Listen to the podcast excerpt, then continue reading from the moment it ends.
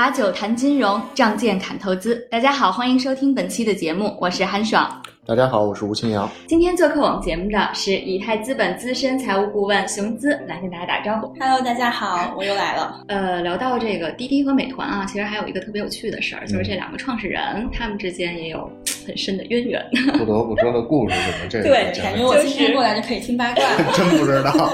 没有，我就稍微看看，呃哦，讲一讲大家传的比较多的这个故事啊。美团和滴滴的创始人王兴和陈和程维他们，呃，两个人是很多年的朋友，在一一年的时候，就是还没有滴滴的时候，两个人就已经认识了。然后一一年和这个王兴认识之后，王兴一直就跟他说，年轻人应该出来多多创业啊，哦，还有这应该样一段。对，然后其实是他激励他出来的。之后呢，呃，成为在呃一二年，就是滴滴成立的时候，先把这个产品给王兴看了一眼，嗯然后王兴还跟他说，呃，你这个简直是垃圾，因为你这个注册的这个流程简直设计的太不人性化了。现在没有人在互联网产品会这样繁琐的去注册。哦也就是因为这个，其实可以说是王兴也是算指导他入门的这么、哦呃这一个老师吧哦这段啊。然后还有一段就是，呃，在一七年，一七年美团开始在南京试水的时候，在这之前的头一天，他们俩还一起吃饭哦，啊，一起吃饭这件事儿。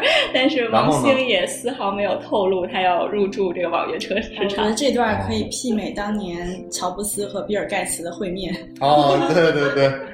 聊一聊，可以讲一讲 可以讲。一讲。就是乔布斯当年让比尔盖茨去看了他的那个 Macintosh 的那个设计，然后回头比尔盖茨就自己也做了对，自己做了。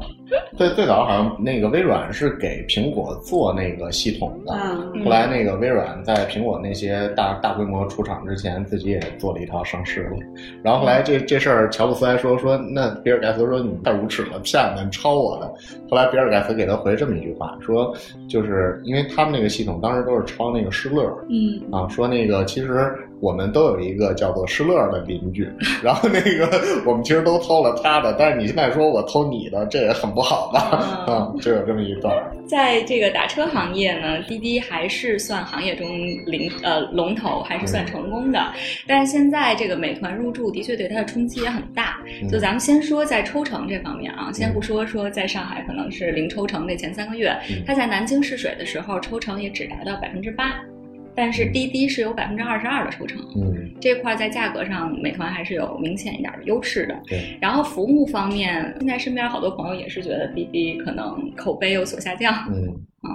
车辆租赁不是一个这个市场的基础嘛？对啊，嗯。然后滴滴现在是占据了这一个市场，嗯。是开始往这个市场打入的。嗯。在三月十九号的时候，上海证券交易所批准了滴滴发行一百亿元新型供应链金融资产支持证券，也就是意思就是说，对对 ABS，它担呃滴滴担任这个代理原始的呃权益人，然后通过协调这些租赁公司，然后把这些出租车辆产生的租赁债权作为一个基础的资产，然后统一进行这个证券化的融资。嗯也就是通过这样呢，那些租赁公司可以拿到钱，就使自己的这个新车的业务发展的更好了。嗯，在这个情况下，不知道这个是不是应对美团的一种很 很好的一个措施呢？嗯，其实我是觉得啊，嗯这个东西我觉得正好寻思来了，我们也探讨一下。对，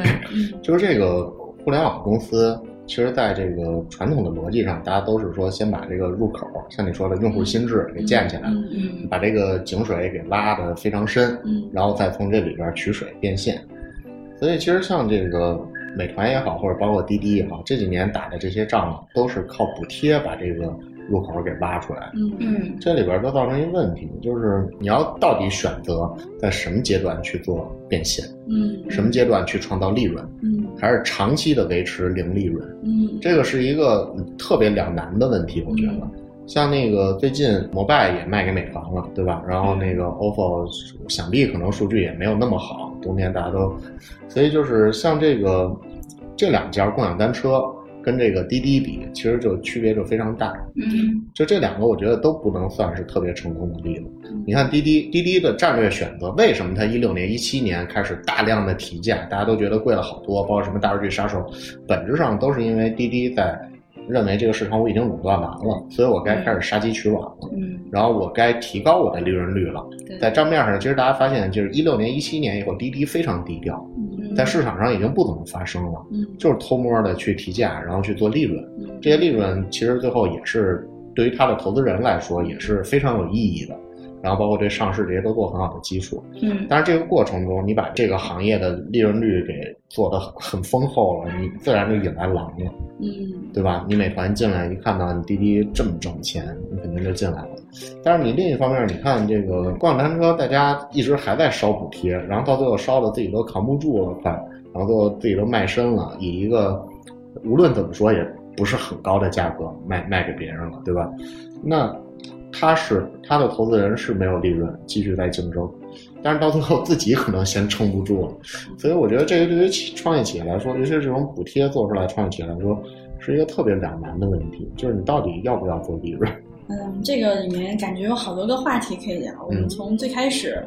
讨论互联网公司开始补贴做规模这件事情嗯开始吧。呃，我是觉得像这类的项目，其实它就像你说的门槛很低，嗯，它最大的门槛其实就是规模。钱因为一旦说白了就是钱，对，你到底能烧多少它是属于前期投入非常大的，就所有这种平台型项目都有这个特点。对它前期投入非常巨大，嗯所以需要资金大量的投入。嗯但是，一旦它成为垄断或者是形成一定规模以后，它就能实现边际效应特别低，对，甚至到最后可能接近零有些行业，对所以对于这种行业来说的竞争一定是这样的，就是一定是烧钱做规模、嗯做垄断，然后再去盈利的。嗯。啊，我我自己觉得这个是一个就没有办法用其他的，但是你看滴滴它这个悖论就在于嗯，就算我已经实现了本质上的垄断，嗯但是由于我这个行业的利润起来以后，嗯。竞争者又能重新开始再去做这事。嗯就这个竞争是不断有的嘛，是动态的一个过程。啊，对因为它的这个门槛不是硬性门槛，比如说你是技术型垄断，那技术型垄断其实其他人要研发这种技术还需要很长周期嘛。对，对但是这种这种的话，我想打败谷歌的搜索，那太难了。对啊，它 它滴滴实现了两年左右时间的垄断，我觉得已经很厉害了。嗯那未来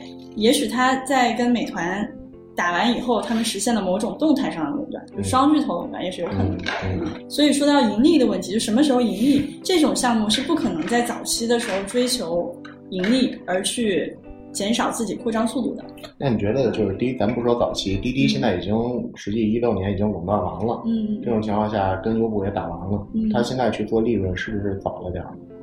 我不觉得早呀，我觉得他现在要一是优化自己的整个的结构吧，去做利润；嗯二是他还得继续扩张他的这个业务范围，嗯因为单靠打车这件事儿。我觉得显然没有实现他的整个资源的最大化。有的时候我们聊天儿探讨，嗯其实他们在滴滴的朋友其实就就会聊说，他们公司现在在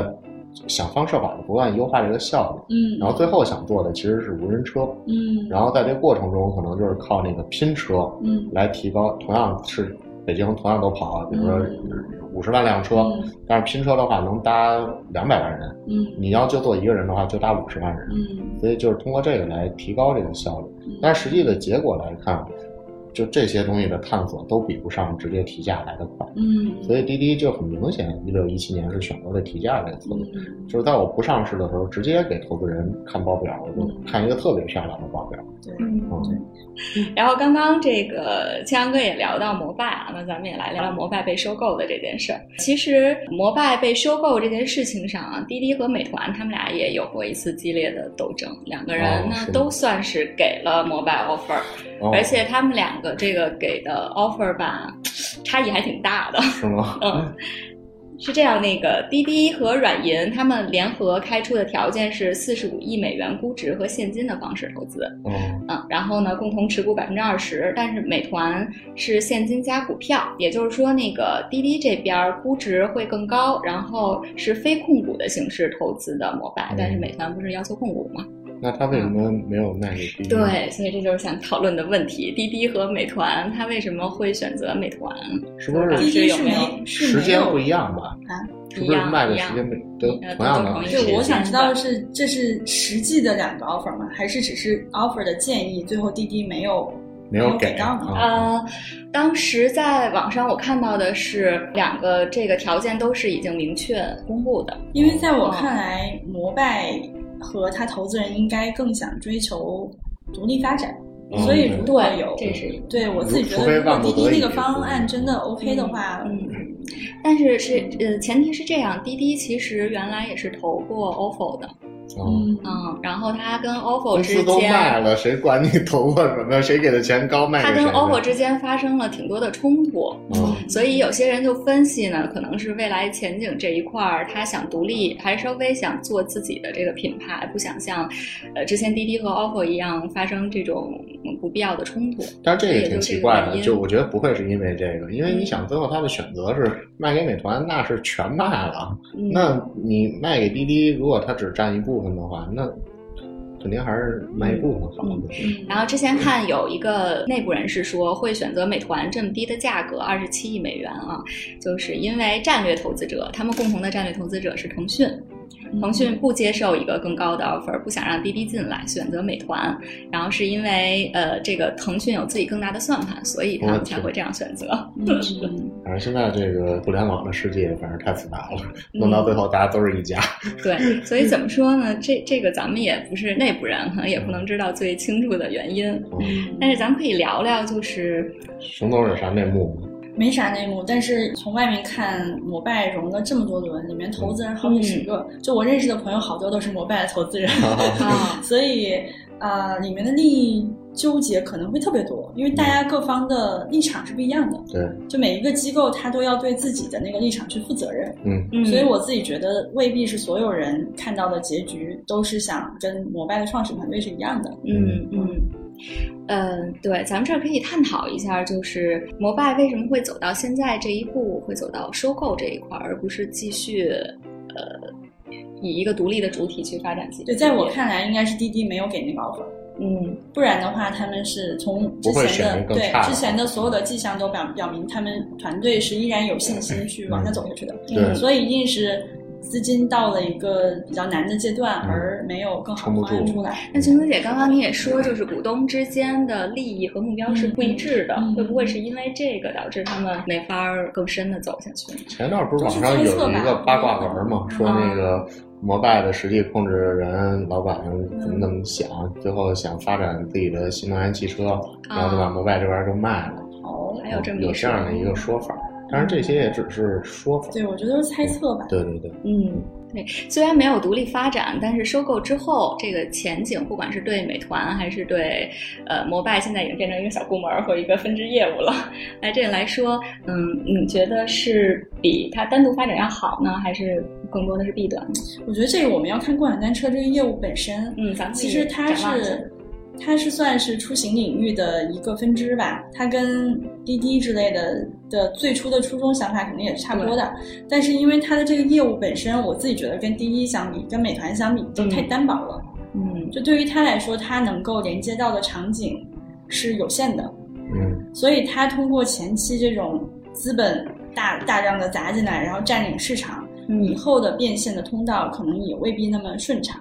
然后另外就是这个用户的广泛程度，就我们知道自行车这个市场的需求不像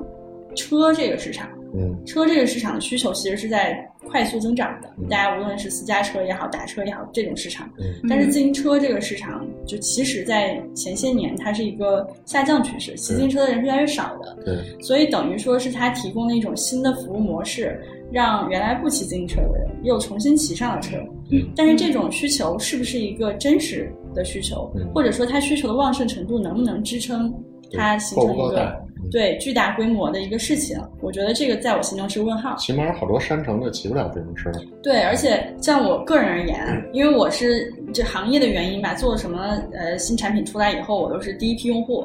所以最开始的时候是有很强烈的对新产品的这种热情的。嗯就我记得特别，我去年带团队出去跟客户见面之类的，然后我就说今天我们就骑着自行车去，哦然后他们说我们什么时候从金融业变成了一个感觉像是地产中介的感觉，哦就骑着自行车去见客户。拉个横幅。对，但当时你就觉得，哎，就哪怕是多花点时间，那这个事情本身很有意思。但是说实话，从现在的角度看，如果不是因为它有意思的话，我宁可还是因为就是这个，我就比较有发言权，因为我是一个，你看我我我成为重度用户都是能满足我懒的需求的。骑自行车肯定比那个坐车费事儿，所以就是自行车我也骑，但是到最后可能还是坐车多。嗯，对，自行车提倡的就是一种健康环保的理念。嗯，对，我觉得今年就特别明显，我家旁边就是亚运村那边是一个大的点儿，就是步车他们经常在那很多。嗯，今年就特别明显，冬天以后那个车的车座上一层灰，到现在都没有被擦掉，就说明这个车一直都没有人骑。嗯，是。我觉得它的季节性确实也太明显了。对，就是这个就说明在今年冬天之后，它的用户的活跃没有被重新激发回来，就可能这个是一个。你觉得就是到了春天都还没缓过来是吗？对，它可能就是需求上的一个一个巨大变化。对，就是用户变了。嗯。不新鲜了，我确实到今年春天我都一次都没骑过。我都把那些卸载了，因为我老担心他们要不行了，然后我的押金拿不回来。押金，熊猫，你这就不对了，这么高收入的人士，几十块押金，九十九块钱对我来说很重要。好的，我们这期节目呢到这里就结束了。如果您喜欢我们的脱口秀，就请关注“天平大王”微信公众号，或者加入个人微信，搜索“天平大王”小写拼音全拼，和我们进一步交流。我们下一期再见啦！